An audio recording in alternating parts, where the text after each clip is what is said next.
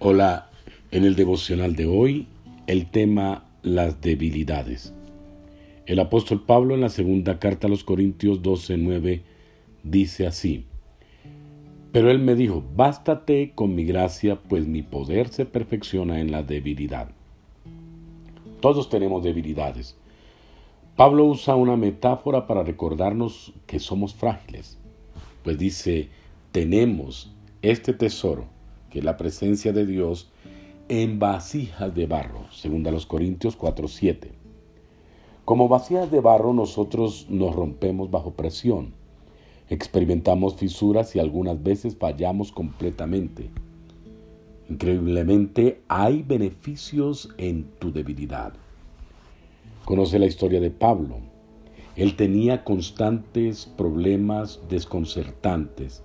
Él le preguntó a Dios tres veces que le quitara su enfermedad. Dios se rehusó diciendo, bástate con mi gracia, pues mi poder se perfecciona en la debilidad.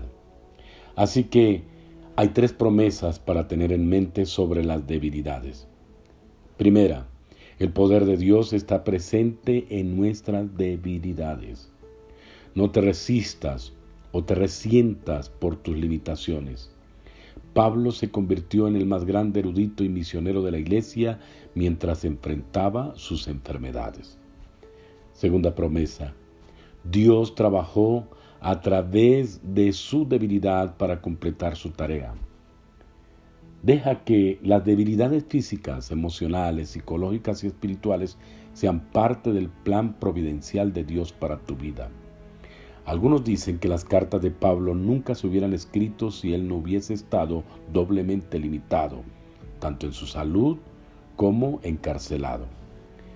Y tercera promesa, Dios permite limitaciones para que se conviertan en bendiciones. Pablo fue inspirado a decir, por cuanto más débil me siento, más fuerte soy. Segunda los Corintios 12:10. Pablo nunca se hubiera convertido en un gran comunicador del Evangelio si se hubiese distraído en otras cosas. Su dolor físico lo hizo completamente dependiente de Dios.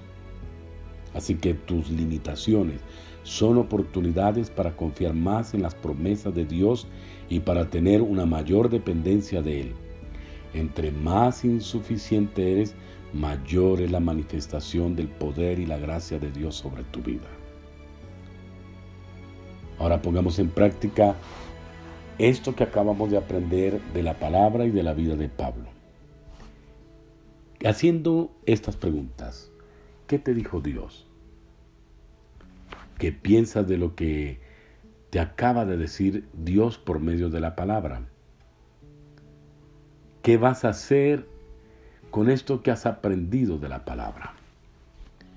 Y ahora juntos oremos diciendo, Padre, gracias porque tú me muestras que en medio de mi debilidad tu poder se manifiesta en mí. Gracias porque mis debilidades llegan a ser oportunidades para que tú te manifiestes. Tengo la certeza de que soy barro en tus manos, pero que tengo tu presencia en mi vida. Ayúdame, Señor, a enfrentar las debilidades en tu nombre.